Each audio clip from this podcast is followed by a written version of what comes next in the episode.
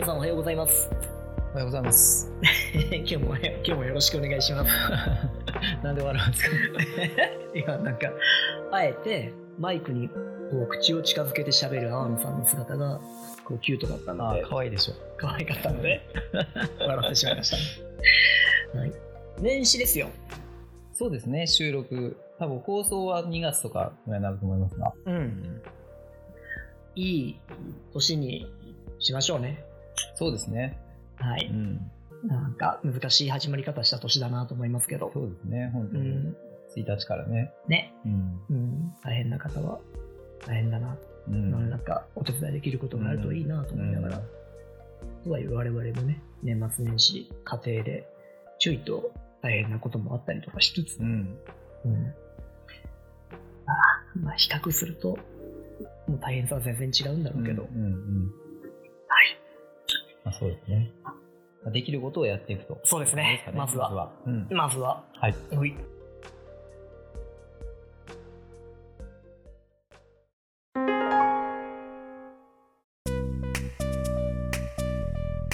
さて、えー、明けまして一発目。はい。読書の時間。えー、34冊目ですね。はい。はい。今本日は、はい。本日はちょっとあのなかなか聞いたことがある方はないと思うんですけれども、うんえっと、書籍名が「自由が上演される不思議なタイトル。」はいはいわ渡辺健一郎さんうんうんうん。作という本を扱わせてもらいます。はい。どんな？自由が上演される。そうです。上演。うん、うん。上演系？演じる系？そうですね。渡辺健一郎さんは早稲田の院修了で、まあ、メディアとか、まあ、演劇のことをやったんでしょうね、きっと。うん。まあ、哲学が、あの専攻なのかな？勉強したのかな、うんうんはい、で、えっとその後はこう演劇系のワークショップ演劇教育っていうんですかね、うんずっと携わってらっしゃって、はい。でこの本も第65回群像新人評論賞を受賞されたという評論賞。評論賞すごい。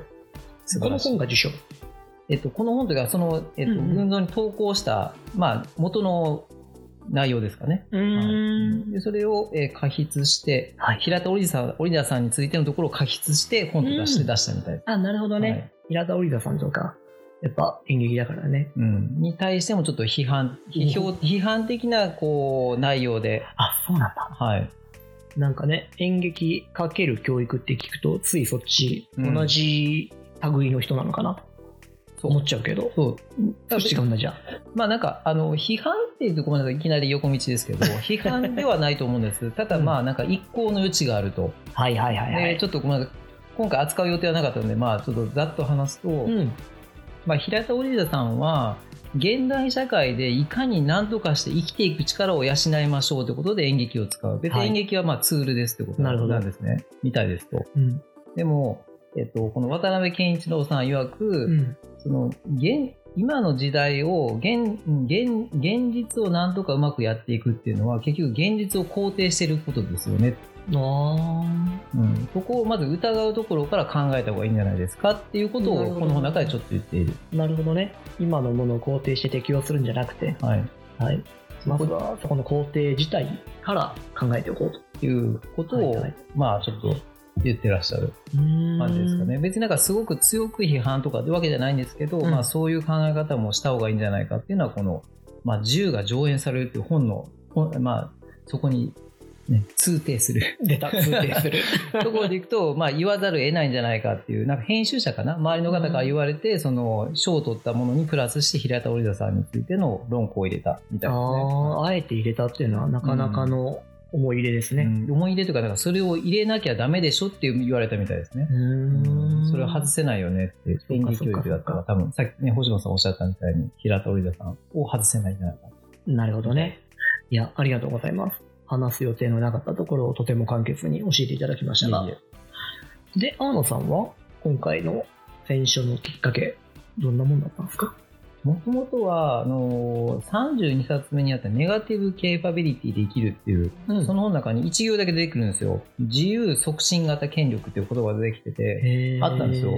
でこれなんだろうなと思って、こう、いろいろこう本を調べてって、まあこれに当たったっていう感じですね、一つは。はい自由促進型権力？うん、うん多分2週目ぐらいにちょっとあの、出させてもらうと思うんですけど。うんうんうんうん。で、あとまあ、自由が上演されるって変な題じゃないですか。変。うん。普通、自由を上演するとかだと思うんで、上うん、なんだろうっていう。受け身だしね。うん、なんかそれを知りたいなっていうのはまあありますかね、あと。うーん。うんうんで、まあもう一つ、三つ目で、あえて、あえてというか言うならこうね、星野さんのピンポンプロジェクトっていう、あの往復書簡、はいメールやり取り。あの世紀のプロジェクト。そうそう21世紀を代表する。すみません。はい。青野さんとね、あのそうそう星野とで、あの、交換メールをしているっていう。そうそうそう。うん。まあ、書籍化に向けてやってると、形になるかちょっとわかんないですけど、うんその中で結構教育って出てくるじゃないですか、テーマ。はい一回やったのかな？うんうんで、まあ、ちょっとこの自由が上演されるっていうのも演劇教育から、まあ、教育とか自由について話す、うん語られている内容なので、ちょっとこれを、あの、扱って深めてみてもいいかなっていうのが、まあ、3なるほどねつ目ですかね。はい。はいはいはい。わかりました。はいありがとうございます。読んでみてどうだったの？なんか、よかったの？いやー、すごいなと思いましたね。渡辺健一郎さん、まず。へだって、30代半ばで、うんうん。まあ別にこう哲学者でもないのに、うんどっちかというとワーク演劇教育のワークショップとかうん。やってらっしゃる現場の人ですよね、どちらかというと。な。なんですけど、教育とか自由っていう、ものすごく抽象的で難しいテーマについて、うまく、うまくというか、まとめてるなっていうのは。すげえなと思いましたね。うーん。まず思って。うんうんうんこんな書けないと思った。普通。うん。うん。なるほど。さんはそう言ってなかなかですね。いやいやいや、この、そのページ数もそんな多くなくて、うん120、30ページ？うんでもコンパクトに、うん、まとめるのすげえなと思いましたね。うん長く書くのはできると思うんですよ、いろいろこう。うんうんっていうところがまず一個。はいはいもはいはい。うあのシンプルなうん感想ですかね。うん。あとやっぱり、あの、題名にもかかるこの自由が上演されるっていう、この、まあ、2週目、3週目でお話になると思うんですけど、うん。結構その、なんだろう、自由を上演するじゃないっていうのがポイントなんですよ、やっぱり。なるほどね。なんまか、聞いた感じでいくと、その自由を上演させられるみたいなうんうんうん。ことになってるのかな。そこで言うと、うん。あの、自由っていうのをまず2つ分解して言うと、自由っていう捉え方なんですけど、うんこれぞ自由っていうのものではないと。うん。あの、なんですかね。えっと、絶対の自由とかじゃなくて、うん自由っていうのはもう、あの、いろいろだし、それを目指していくものだうん。考え方ですね、簡単に言うと。で、上演されるっていうのは、あくまで、その、舞台が上演されると一緒ですごく限定的なもので捉えてくださいっていう話なんですよ。うん。なんかこう、普遍的に何かをこう、それが良しとするんじゃなくて、うんあくまですごく有限の限定的なものとして、自由を上演される。うん。すごく誰かに憧れるとか、これが正解じゃなくて、ただ一つの、いくつもあるうちの一つですよっていう考え方なんですよね。うんこの自由が上演されるっていう題名に込められてるっていうのは解釈したんですけど。うん。うんなんかそこはね、今の僕の考えにこうしっくりくるかなっていうのは思いますね。うーん。まあ、ここら辺詳しい話が、きっと2週目に来るのよね。おそらく。おそらくかな おそらく。期待してな待ち生煮えで始め始まってるんで、非常に、はい。まあ、詰まりながらの説明になっちゃうんですけど。いえいえ、まあ、とはいえ、読んだ感じとしてはそんなところなわけね。うん。そうですね。うんはいはい。いいね。でもまたネガティブケイパビリティからの、こう、つながりでこちらに来てるのね。来てるというか、まあちょっとね、そっちに今僕は寄りすぎてる、あの、影響をね、受けすぎてるのかなとは思うんですけど、うんうんうんうん。承知いたしました。はいありがとうございます。